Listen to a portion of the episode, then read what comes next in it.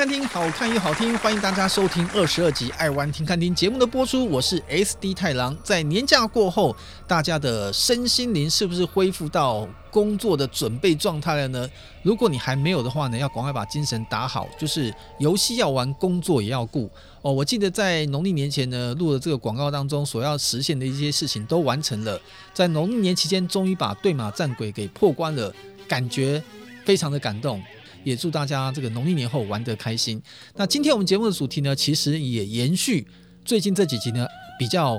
直接火爆的程度。我们要跟大家分享一下呢，当年啊这个所谓三大角色扮演游戏的 online game 大型的 NNO 奇迹这款游戏的故事。那为什么要分享它呢？是因为本身太郎就在当初参与了这款奇迹游戏公司的代理运营发行，到最后。发生了很多不太好的事情，过程我都是全程参与，所以我觉得值得跟大家分享一下，来探讨这个事件，也让大家看看呢，在将来商务的过程当中，是不是有什么需要提点大家注意的地方。那我们就把时光推回到西元两千年，从两千年开始，我们知道当年呢有一个很大的转折，首先是呢韩剧在那时候开始兴起了。然后再加上呢，韩国的网络游戏从天堂开始，慢慢在全亚洲，甚至后来到慢慢到全世界开始发迹。因为韩国在网络化很快速的状况之下，它的所谓 PC 网络游戏是全球发展算最成熟、最棒的地方。在当年那个年代，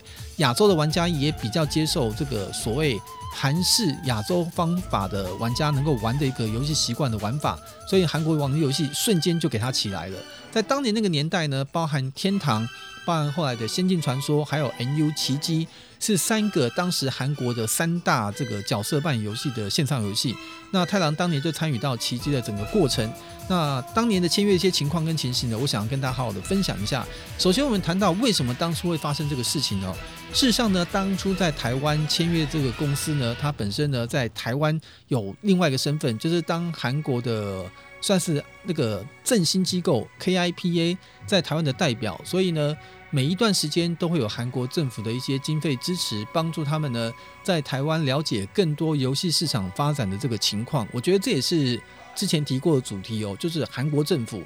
在对于这种文化出口的地方，愿意给很多的支持跟力量，甚至去海外帮忙做市调，然后把他资讯分享给韩国的各个游戏公司，让他知道海外的这些状况。我觉得这是蛮不错的。其实台湾的政府也可以参考这样子。扶植产业不是只有经费扶植，能够有一些外部的资讯管道，取得更多的资讯来做产业的分享，我觉得也是非常棒的。所以在这过程当中呢，我们不断经由在韩国振兴会收集资料过程当中，慢慢了解到整个韩国游戏市场的一个趋势跟变化。我们也意识到呢，非常快时间之内。可能这个网络游戏的文化呢，就要进到整个海外市场来了。所以当年天堂呢，在游戏局子正式代理发行了之后，后来大家呢就把眼光移到了当时的《仙境传说》还有《NU》这两款游戏的身上。那我们那年呢，其实不是自己要先奇迹，所以当时台湾有一个软体连锁门市叫做华彩软体，后来倒闭了。呃，倒闭的理由在网络上看到，当年好像也有一点点。老板的问题哦，反正这个我们就不细谈了。当年华彩软体的海外事业部呢，委托了我们当时的公司，因为各有有这个韩国 KIPA 的这个身份，去韩国接洽，包含奇迹、包含仙境传说这些游戏的状况。所以其实当时对于两家公司的情形，我们也算相对的了解。甚至不瞒大家说，甚至后来居然有时候呢没有合作。这个仙境传说母公司的这个会长，他的。亲人还曾经到过台湾我任职的公司里面上班哦，只是当时都没有特别去提。所以在过程当中，其实当时的关系都维持得非常好。那当年在谈这个案子的时候呢，本来在帮华彩软体进行接触，那接触到后来过程当中呢，发现我们给大家建议是说，我们感觉到像《仙境传说》它的技术上的一些门槛跟情况，我们觉得有些东西不是那么完善。那当然，我们后来知道他在刚开始初期。因为韩国厂商的资源的一些问题，有所谓的内格断线修不好这样的说法，就是 RO 有三宝，内格断线修不好。所以当年我们在看的时候，我们自己也觉得自己的技术能力还不够。如果现在去代理像这样一个游戏，怕我们还没有让它站起来之前，以我们这种小公司的能量，可能我们自己就先垮了。就是后来才决定选择的时候，我们给华彩一个很好的建议是。我们觉得，如果你选择 NU 奇迹会，哎，那时候还没有叫奇迹，就选 NU 会对你相对安全一点，因为它的技术力各方面都非常的成熟，而且他们的后台系统、客服的管理机制，很多的 UI 跟界面，韩商都愿意在代理商确定之后，他们愿意整套输出，整套做教育培训。所以我觉得，如果是两千年开始的这个所谓的新兴网络游戏时代的到来，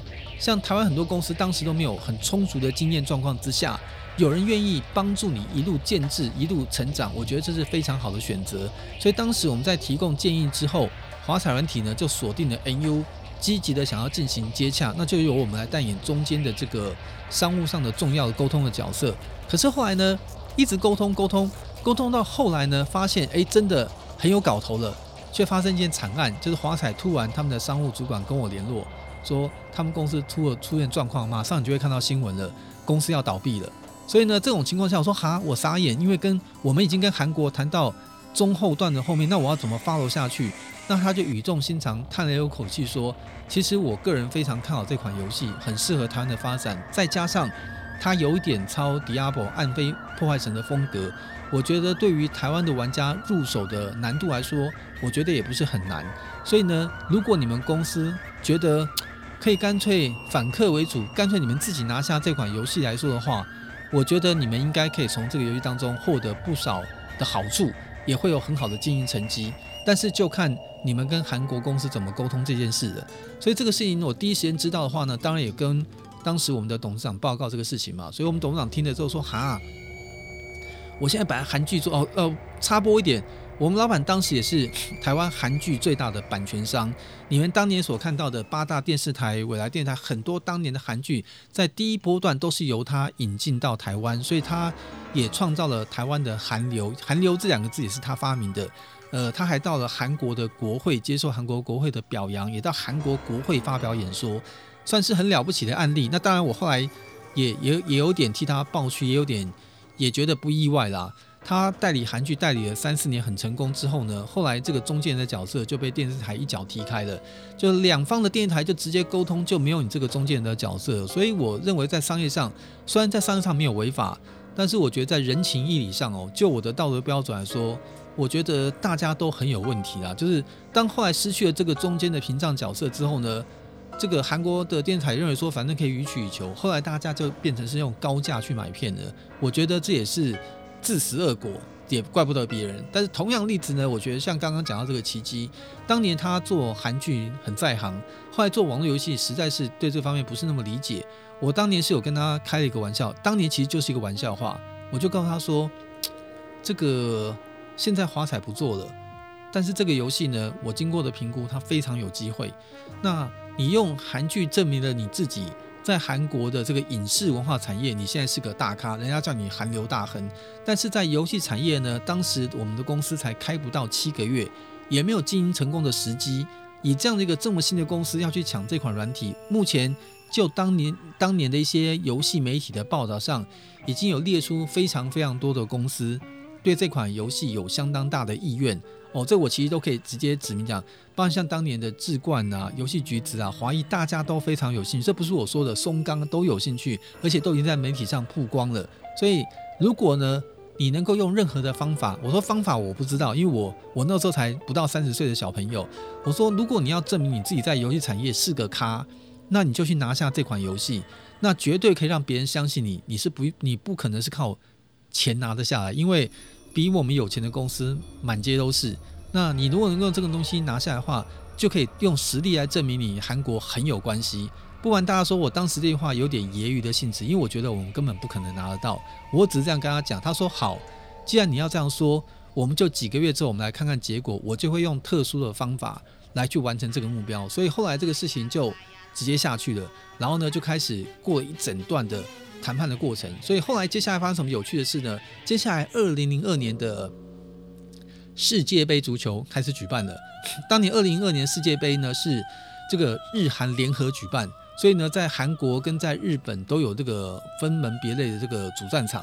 当年二零二二年的时候呢，是奇迹谈判最激烈的关键年代，所以在那个足球赛世足赛期间，当年因为我还没有加入这个体系，但是已经是跟老板往来比较密切了，他就直接飞到了韩国的首尔，还记得他当时订的就是首尔的洲际饭店哦。将来听到这个节目的很多的老板们哦，应该可以回忆起当年的这一段，哪些人我就不方便讲了。就是这么多的上市贵公司的老板们，就是那一年的足球赛，大家应该非常的难忘哦。因为我们老板说：“哎，龙云啊，那个我在那个洲际饭店的大厅看到那个谁，还有看到谁，还有看到谁。”我说：“哦，他们都来了。”那我说：“你有去跟他们打招呼吗？”当然有啊，大家都是同业，也都算是有些也是前辈，当然要打招呼嘛。我就问他们说：“怎么大家都有空来韩国啊？”大家不约而同的都只有一个答案。我说：“什么答案？来看世足赛啊！因为当年世足赛。”我说哇，这么多大老板有闲情逸致来看世足赛。他说，所以龙云，我跟你讲，我做了一个恶作剧。既然大家都我们想来看世足赛，对，我就把他那个一楼的咖啡厅呢包了一个几个位置下来。我约所有的老板今天下午一起在那边看世足赛。其实他知道当天的下午有非常多的老板要到 Webzen，就是 NU 的公司去开会。既然你们都不讲实话，我就约大家来看世足赛，都不要走了。因为为什么要这样约呢？因为当天呢，这个谜底我现在也可以讲了。因为当天，当时我的老板他故意说，请你把我排在今天的晚上吃晚餐的时间，让大家都跟你谈完，最后我再跟你见。所以他根本整个下午没事，反正我没事嘛。大家既然都没事，说来看世足赛，那都不要去开会，通通来看世足，因为没有人会讲实话，他是要去开会。所以呢，他看到有些被他约拒的老板在那边喝咖啡，喝得心神不宁，他就觉得好有趣，所以打了国际电话给我。哦，所以今天这个谜底揭开了。所以当年谁在那个咖啡厅？我相信，呃，你们可能大大老板不一定会听我节目了，可能很多同事，如果是商务主管，当年听到这个趣事的话，我就跟你讲当年的实话，全程的过程是我们当时的老板以开玩笑的好笑的方式约大家去喝咖啡，因为你们大家都说去看世足赛，那我们就看那个饭店的大荧幕哦，大家弄卖照哦，我知道大家当时很急，我是跟你讲当时发生这个有趣的事情，后来呢，这个事情结束之后呢。听说当天下午，这个韩国的 NU 公司就已经属意了某家 台湾公司，当天就直接先签了备忘录了，MOU 就已经先签下去了。然后这家公司呢，听说也非常高兴的，呃，隔天就回了台湾，而且也对比较亲近的一些重要主管，还有一些关系不错的媒体，哦，当时还有报纸媒体比较兴盛的时候，告知说。我们拿下一个历史性的里程碑的游戏，我不能讲是哪一款啦，我只能偷偷告诉你，英文字的开头是 M，全世界就大家猜到是谁。所以其实有很多的老记者 当时都知道是哪家公司，那我就当然不能讲，我只是把当时业界都知道的情况陈述给各位听众朋友们听。所以呢，这个情况发生之后呢，当然就欢天喜地，大家很高兴嘛。就后来呢，才隔不到两天，本案就翻盘了。哦，当时我的老板打电话跟我说，我拿下奇迹了。我还在想说，你整笑，真的还假的？就他说我真的拿下来了。我说你怎么拿下来？他说怎么拿下来？这个故事呢，我不方便告诉你。如果哪一天发生了跟这家公司不太好的事情的时候，我会跟你好好分享当年是做什么事情。那我只能简单用一个结论，因为这个结论呃颇复杂，我可能为了我的生命安全着想，我不能往下讲，我只能说。当年呢，因为 Webzen 准备要股票挂牌，要在韩国上市。当年我要提一下 Webzen 这家公司很了不起，第一个技术就很好，软体开发能力也非常的强。然后当年他们在韩国股市挂牌的时候呢，创下了韩国曾经当过韩国的股王哦。我我家讲的股王不是像台湾说什么游戏股王是星象，不是游戏类股哦，是综合类股。比如说我们现在综合类股都知道，大立光这些股票都非常的高，它是全韩国的股市曾经当过股王，很了不起。那时候换算过的价值，我没有记错的话，好像一张股票要五百零五块台币一张。它一换算成一股是五千零五十块台币，非常夸张。我不知道这样，因为股市不懂，好像就等于是五千零五十元的话，那就是一股的价钱嘛。那买一张股票就要五百多万了，很厉害。所以游戏公司能够到达这个股价，算是非常了不起的。所以在当年呢，要挂牌之前，哦，它有非常多需要需要各方贵人相助的地方。那当年呢，我们的董事长在韩国的政商关系就非常非常的良好。那我知道的状况是呢，当年就是在这些跟股票上市的这个部分当中，我们老板帮了非常多的忙，让他在韩国当地呢能够得到很多的关注，所以后来这家公司在挂牌过程当中也非常的顺利，所以两家也结成了蛮不错的关系。但是一个比较大的意外是呢，当时这个合约他真的拿下来之后，然后大概很快的时间没有过多久，这个当初跟我们老板签约这个董事长就被换掉了。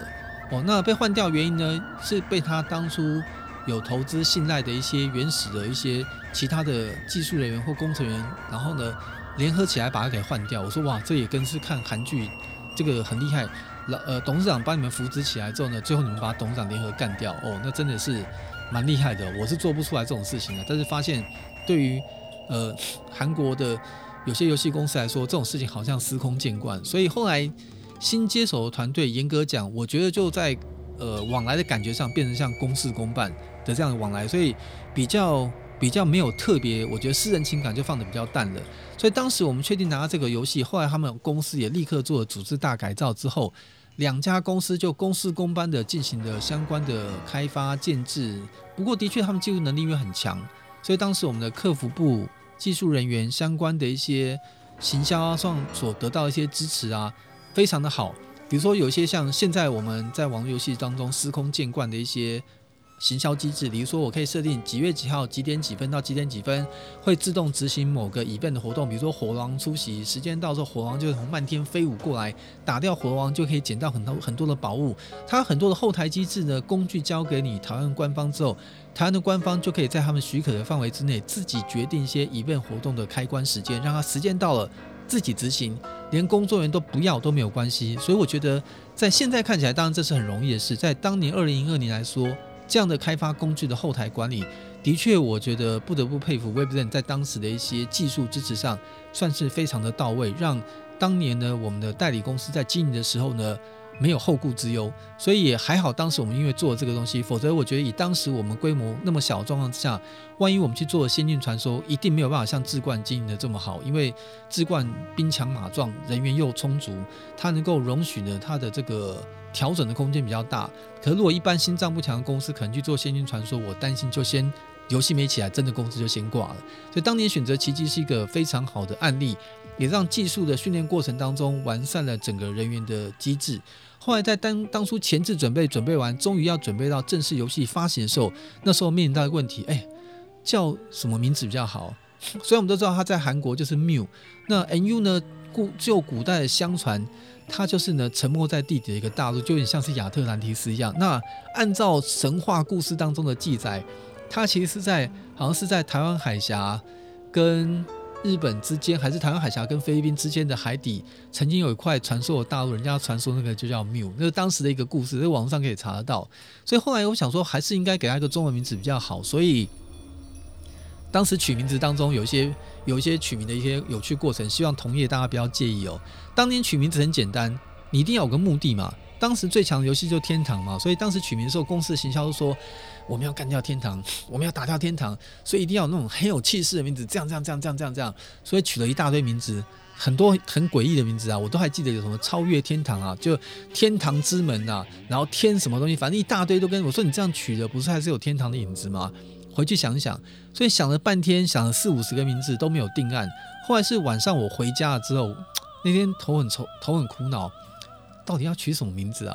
后来呢，刚好在跟家人聊天的时候呢，家人问我说：“你在烦什么？”说：“我们代理一个韩国游戏，现在想给他取一个中文名称。”他说：“叫什么名字？”我说：“英文名字叫缪斯这样一个传说大陆的故事。”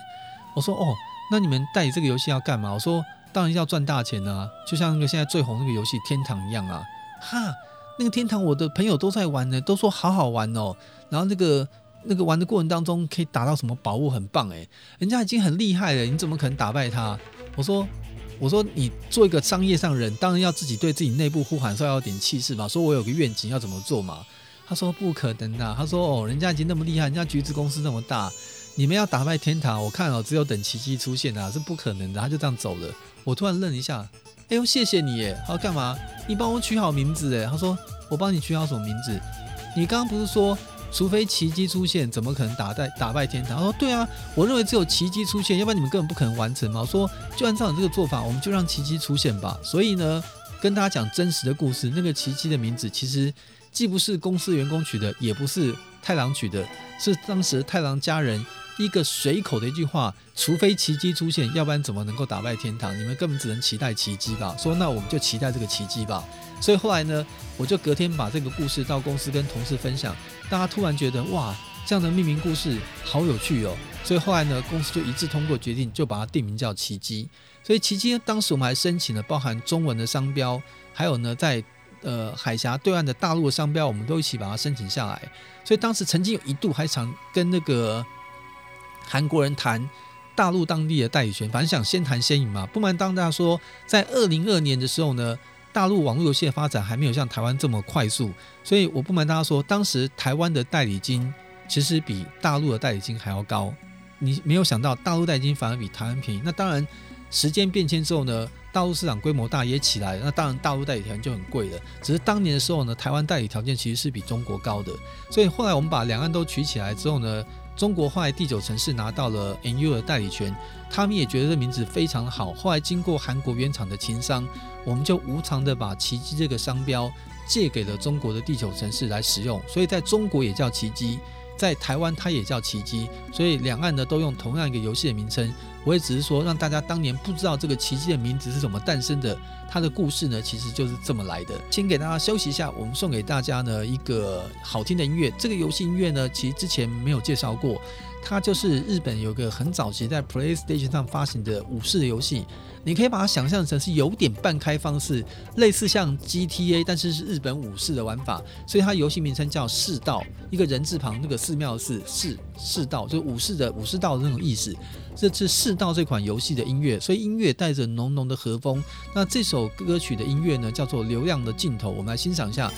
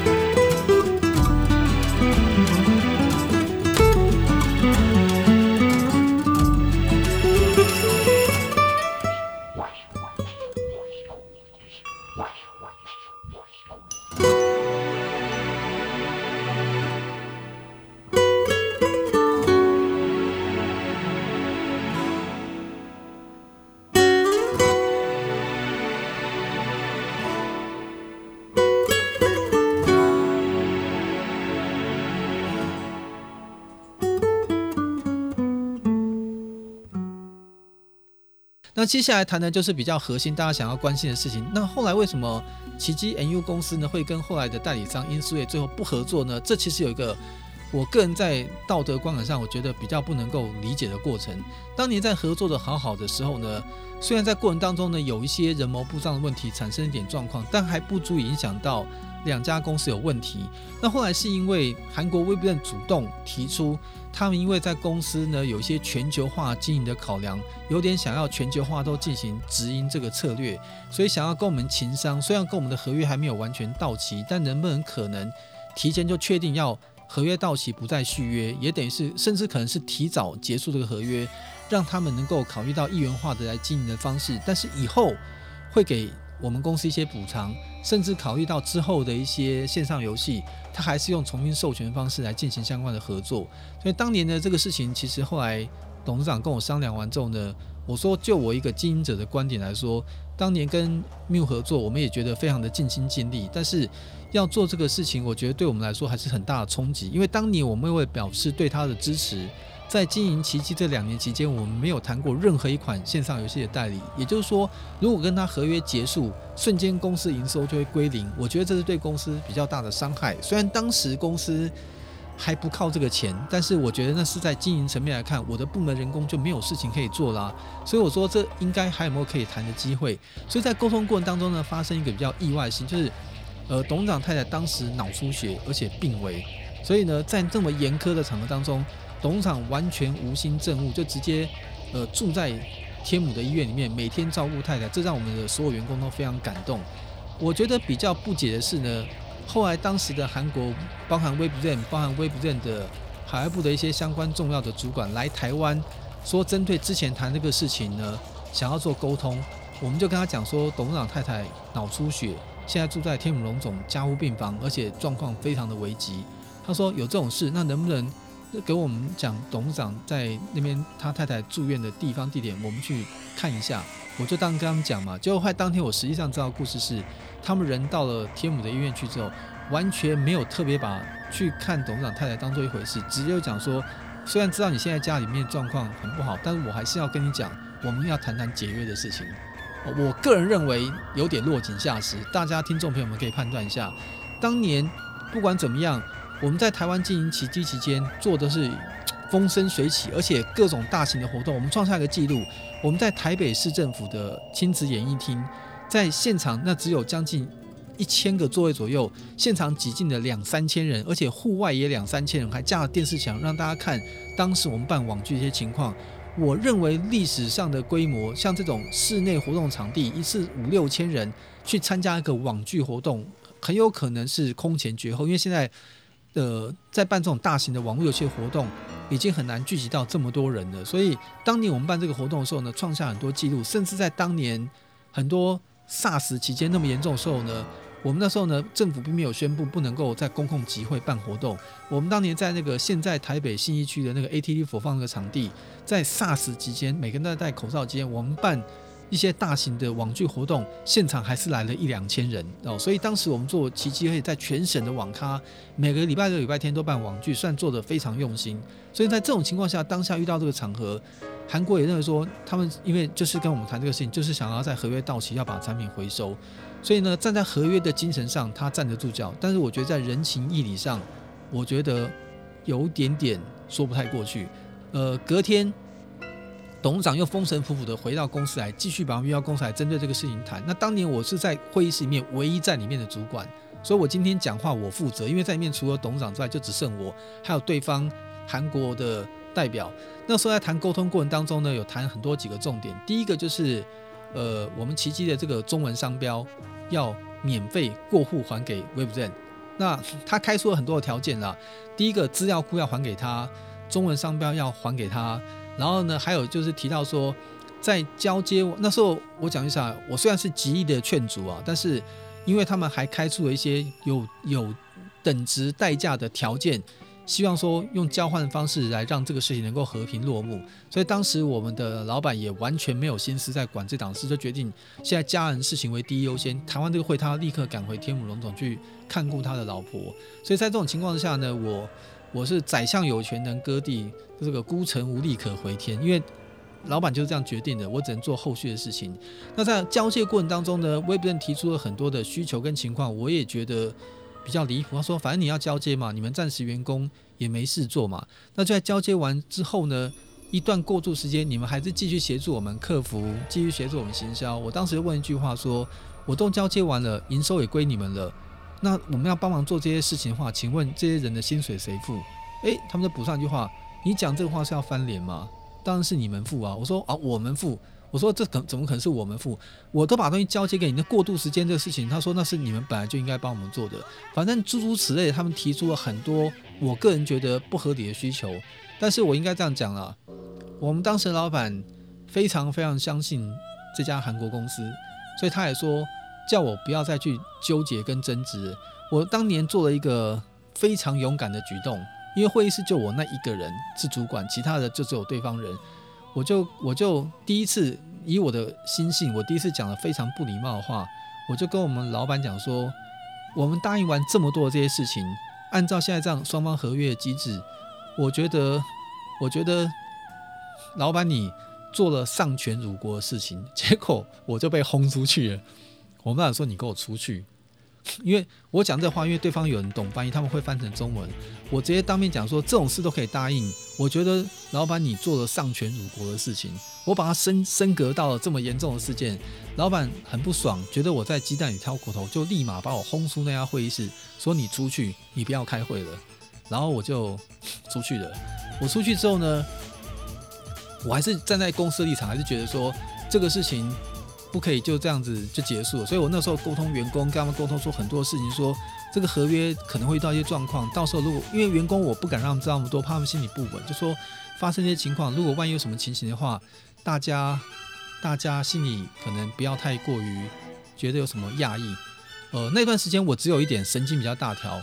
我觉得像这么严重的事情的氛围，其实员工应该会感觉到一点点的迹象，比如说，诶，为什么三个月后的行销活动不用再先跟韩国提啊，因为他们要做城市开发。为什么都说三个月后都先不要提了？对，结果我想说应该会这样子啊，就异常的发现很奇怪的情况。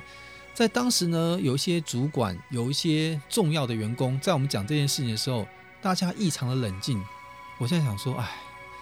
现在的年轻人是少根筋呢，还是怎么样？大家第一个异常的冷静，然后大家也也就说。这个他们都是员工，如果公司有什么规定或变动，我们也只能只能看公司的安排。大家的反应都非常非常让我觉得反常，但是不瞒你说，以当时我的社会阅历，我一点也没有觉得哪里奇怪。我只是觉得说，大家可能真的心态上就设定只是一个领薪水员工，公司的整个状况跟荣辱与共的心态，每个人的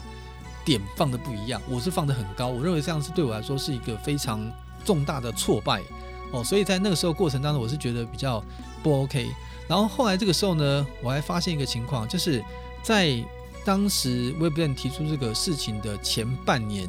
哦，他们就说他们要派一组人员，里面有技术的，有反正很多相关阿里不达的人员要进驻我们台湾的办公室，希望给他们一个办公区，他们要就近支援跟服务。当年还不知道他们半年后想要提交接这件事，所以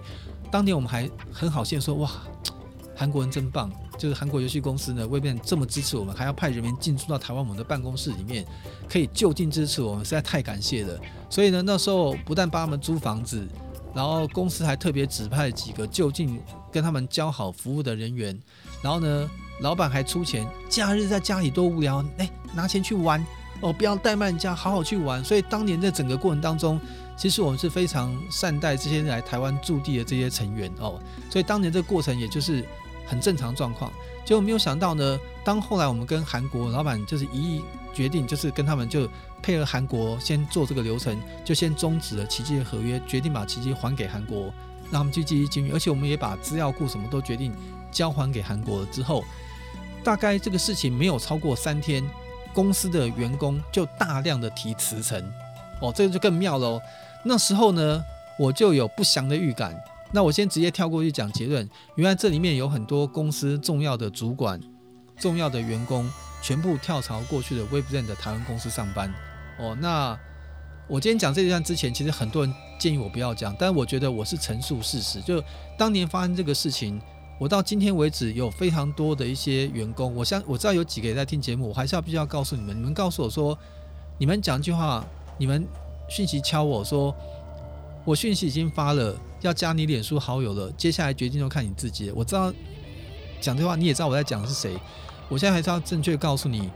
我没有办法去决定每一个人自己的选择，但是就我的标准，我没有办法接受一个员工在工作在公司的在职期间，去跟有直接影响关系，后来发生这么重大事件的公司在那边眉来眼去，我是无法无法接受的。而且你居然给点面子，你也做点时间差吧？是这边离职立刻过去上班，然后继续负责起机。你这个叫当年我身为一个主管的人，我我自己带出这样的部署，我情何以堪？所以我当年发生这个事件，我是我到今天为止哦，我必须要跟你讲，我应该进坟墓之前，我都不会不会谅解有些人这样的行为。我我虽然不只是哪些，那有些人陆续辗转进了，我没有意见，因为我觉得你在基于基于人情义理上，我没有讲法规上。人情义理上，你如果因为当时原来公司发展不好，你换了工作，换了几圈之后呢，你又进了这家公司台湾公司上班，我也没有意见。至少你不是一开始就存有跳槽或者是呃串通外面在做的一些事情行为，我觉得 OK。然后后来你直接这样子就直接从 A 公司离职，立刻去他的公，当时 w e b 登记的是在台湾网残，然后登记在内湖公司，立刻就过去上班。可是。你们摸着良心，在当年这个转换的过程当中，你们有没有带走原来公司的某些资源，或者是讯息到对方公司去？这个在后面的一些法律官司当中有一些证明，只是因为一些关系关系没有办法定大家的法律上的问题。但是我觉得这真的是非常不好的。那我今天敢讲，我就敢负责。我还可以讲个我本人的亲身实例，在所有事情都有段落，大家都确定离职，而且我们资料库也交接完成了之后，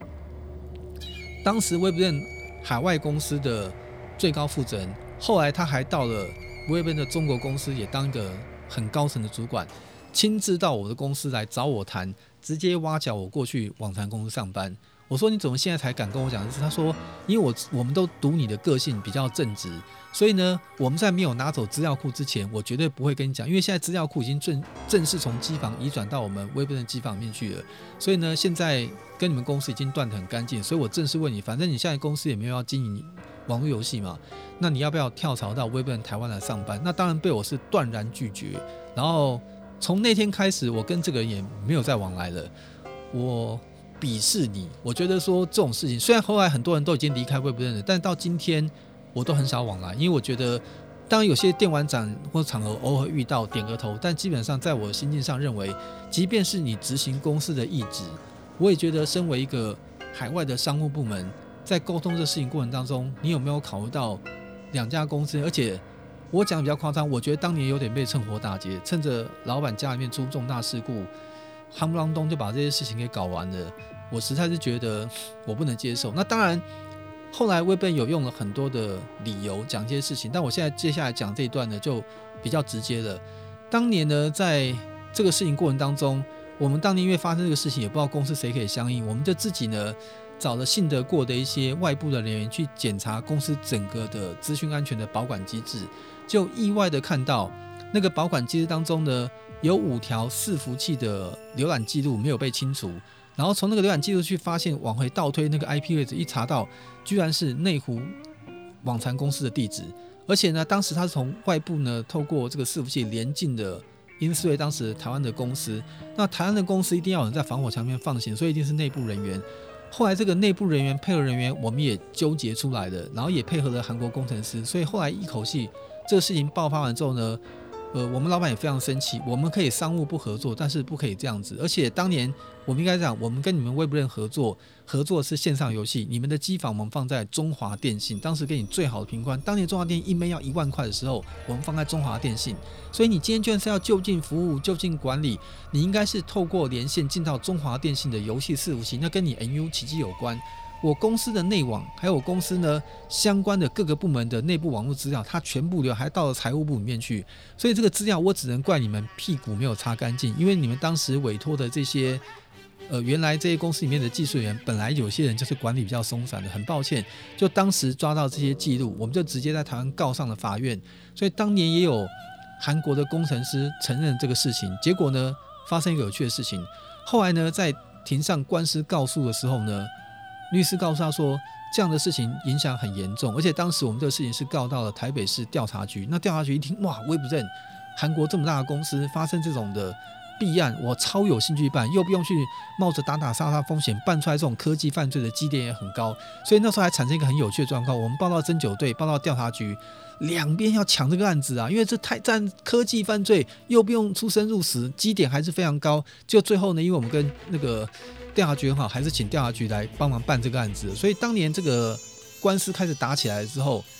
呃，我们律师就在法院上。通过翻译告诉那个韩国工程师，然后呢说，你这个犯罪很严重。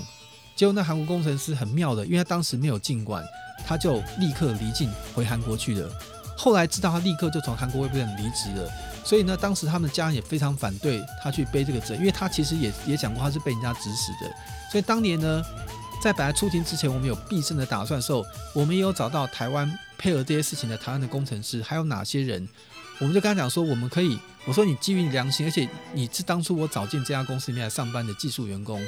你应该发挥你的良心去指证这些人跟情况。当年都跟他讲，就没有想到他出庭的时候完全不指证。后来我非常的愤怒，在法院之后问他说为什么不讲？他说因为现在跳槽去微软的台湾公司的很多人都是以前他的朋友跟同事，他不忍心伤害他。我今天敢讲，我我负责，有本事你告我诽谤哦。你在庭上怎么跟我，庭外怎么跟我说？当时我告诉你，如果这个事情你不讲，而且这个事情有你们放嫌程度在里面，哪些人在做你都清楚。我们现在只是要人证，所以你今天出来举证这个事情的话，是你当初有参与些，我们就放过你。就没有想到庭上完全否认这个事情，到庭外我只能很恨呐、啊，当年还没有智慧型手机。我说你不要怪我阴你，我一定当下把你画面录起来，拿去给庭上听。你在庭外跟我说，因为那些都是你以前在英斯瑞的同事，你的朋友，你如果去指证他们做这件事，他们就会受到伤害。我就直接问你句话：那难道公司受到伤害就不是伤害？你的朋友、你的同事受到伤害，那就不算。反正你们都有新的工作，都有很好的位置，都有很好的薪水去跳槽上班，所以公司受到伤害就不关你的事。所以公司那时候非常的惨。所以这个人就是你在脸书上讯息问我说。我脸书已经正式加你了那么久，要不要加就看你的。那我现在就回告你，我不会加，就是这样子。你一定有听这个节目，我也知道你是谁。那你发的讯息给我也没有意义，我就是不会加。我到今天还是告诉你，进到坟墓之前，你进到之后我应该也不会原谅，因为我觉得当年你做的这个事情，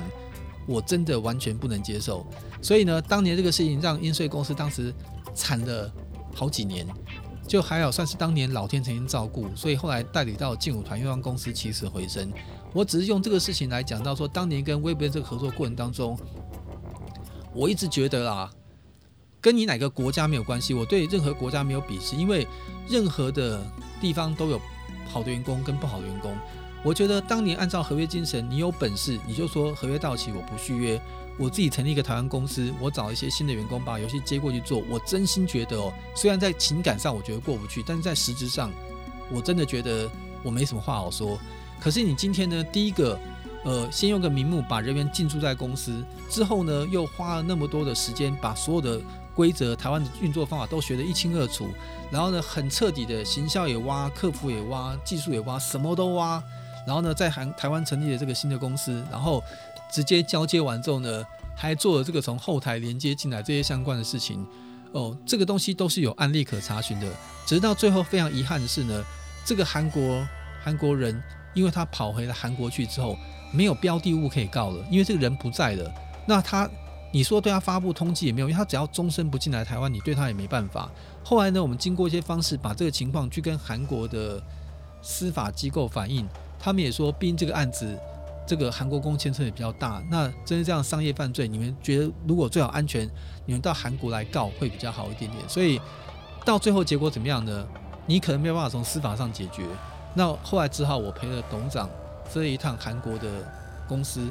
应该在韩国当年怎么样？我们在韩国的洲际饭店，当年从洲际饭店开始谈判，从洲际饭店开始结束。我们在韩国洲际饭店呢开了一个记者会。把当年呢跟韩国合作的这个始末过程全部公开，还有很多的文件给韩国的记者看。韩国记者当下看的也很傻眼，也知道整个过程当中，其实我觉得还算是非常的公平。他们其中一个在韩国比较具有代表性的记者，在当下就呃透过翻译跟我们董事长还有跟我们说，我我我不敢代表整个韩国人，但是对于这个事件，我们了解整个始末之后。我觉得我们就算是身为同样是韩国人，我们也觉得这是非常不应该的行为。我们也转个弯，替他这样的行为跟你们郑重的道歉，但这不能代表他们。我们只是说，这个过程当中发发展完了之后呢，我们虽然没有得到了实质的理智，但是拿回了一些面子。而且这个事情在韩国公开之后，后来呢也造成韩国非常大的一些动荡。我不敢讲丑闻啊，但是后来发生什么事情，比较高盛知道，其实当年在韩国洲际饭店公布了哪些资料，大家要知道，原来这个社会其实。真的没有那么靓丽。我当年真的是太小朋友，太轻忽了哦。这个，呃，我我只觉得说，商业上要做到这种程度，实在是太匪夷所思。那当年接过这个状况，我觉得，呃，当然我们也知道，威布顿后来这家公司只是保留名字，威布顿其实已经被韩国另外一家公司收购了，而且人员也都已经换了很多了。但是我还是觉得这个可以我们给我们一个警惕，就是任何商业上的合作，呃，商业就是商业，再好的伙伴。你也要有点提防的心理哦，就是人家来特别照顾你，你也不要认为这个一定不用设防，就大家当好朋友真的很好，好到最后就就都过去了，就够好了吧，对不对？所以在这种情况下，我还是还是讲一个，我认为现在呢，不管是年轻人或是老一辈的商业上的人员，我觉得我们的一些商业素养还是要有一点点公平正义的心。所以当年发生的这个奇迹事件的时候呢，其实，在当年老一点的玩家或是老一点的业内人士都知道，它非常在当时是非常大的一个新闻。那么好的一个游戏，经过这样的恶整之后呢，游戏也变得不好，然后呢，整个也不对。所以我觉得这是一个非常不好的模式。等于说你接回去之后也没有变得更好，反而是变得大家都弄得很难看，然后玩家也变得很不开心。然后因为商业上的事情引导影响到玩家游戏的乐趣，我觉得那就是非常不应该的。我这边其实也也要讲比较正面的啊，你看像《仙境传说》跟志冠合作那么多年，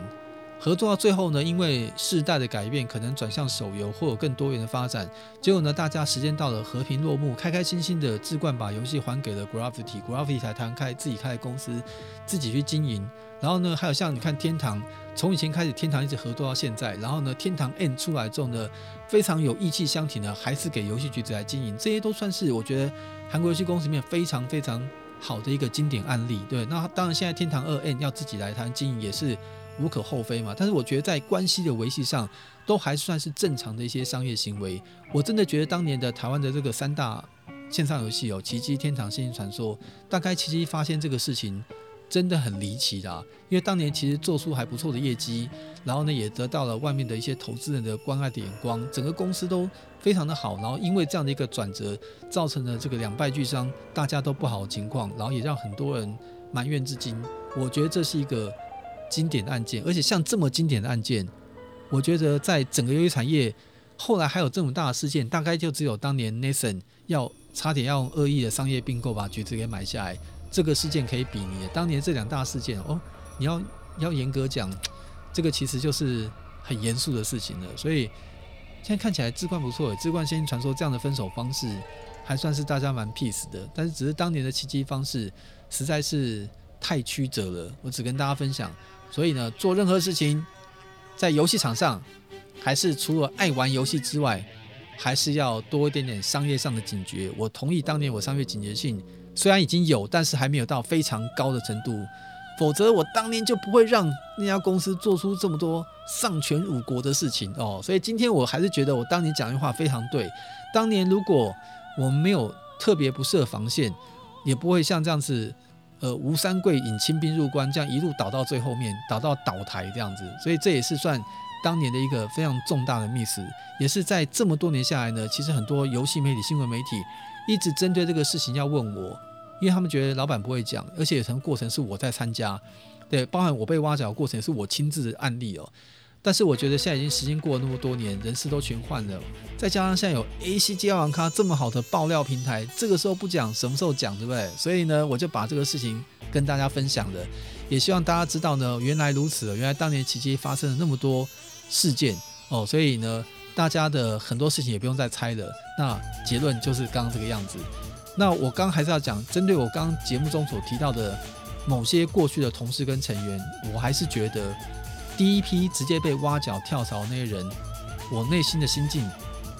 很不能接受。但是我没有什么话好讲，因为这是人的选择。但是对于那些第一批跳槽的人，还有技术上的帮凶，做一些电脑犯罪这些事情，我是完全不能接受。这个就不要跟跳槽有关系的哦。难道你的你的条件是只要你帮我开后门后台，让我可以去你们的资料库看东西，我就可以怎么样？我在法庭上跟那韩国工程师一句话就打到他挂，我说。请问你，我跟你合作代理奇迹，你进我中华电的机房，我没有意见，我有给你权限。你进到我公司在新店的办公室的资料库干什么？那个地方有你奇迹的东西吗？然后你进到我公司的财务部资料干什么？他说说没有。我说还好你们屁股没有擦干净，因为你们所委托这些技术人员，平常在公司我就觉得有点懒散。你看吧，委托错人吗？那个名单叫什么？Game 丢狼，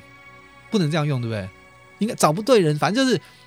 就是找不对人，就是会有这种结果。你也要找点靠谱的吧，要把那个资料库的记录、浏览器记录从防火墙删得干干净净的。哎，还留下五笔给我，清清楚楚，五笔什么时候进来，而且五笔还带上你的 IP。哇，你这个工程师真的是找他，你应该弄个跳板嘛，有跳板的话 IP 就不会对了嘛。而且这么妙，你你要弄，你也可以到网咖电脑去做，你直接从你公司的地址。网传公司的地址，直接透过一个跳板再进到我们防火墙，留下那么满。当然了，我知道它记录是很多笔，是正好有五笔没删到，所以照理说应该是要全部删干净的来对，就是那五笔没有删到，被我们给逮到了。那我应该讲哦，当年当这个电视台主持人还是有点这个好处，当年也结识了不少 IT 界的好朋友，所以当年我们其实请了一个非常厉害骇客等级的工程师，是外部人员。这个外国人也非常的厉害，就请他在我们公司进驻一天，就把这所有资料找进来了。所以他，我很感谢他，他他以前是台经院的非常厉害的工程师，所以请他来帮忙找出这些犯罪记录。所以我只能讲，凡走过必留下痕迹。希望大家以后夜路不要再走多了，走多一定会撞到鬼的。而且怎么讲，当年干过这些事情的人，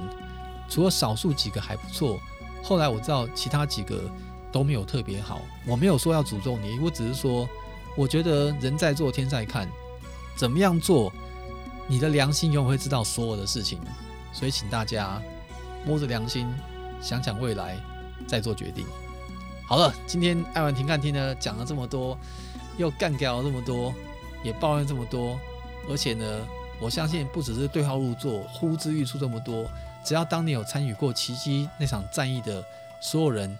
刚刚的座位都是指定座，没有自由席，大家都可以直接坐好。我们在今天节目尾声再送给大家呢，世道的最后一首结尾曲哦。这首结尾曲呢，它其实意境的是宣宣传着会源源不断啊，延续啊，源远流长的这个意思。那当然我是希望说，接下来这个 AC 安卡各方面，就像这个音乐曲目一样，能够源远流长哦。但是针对刚刚那些事情当中那些角色们。慢走不送，大家就一刀两断了，拜拜。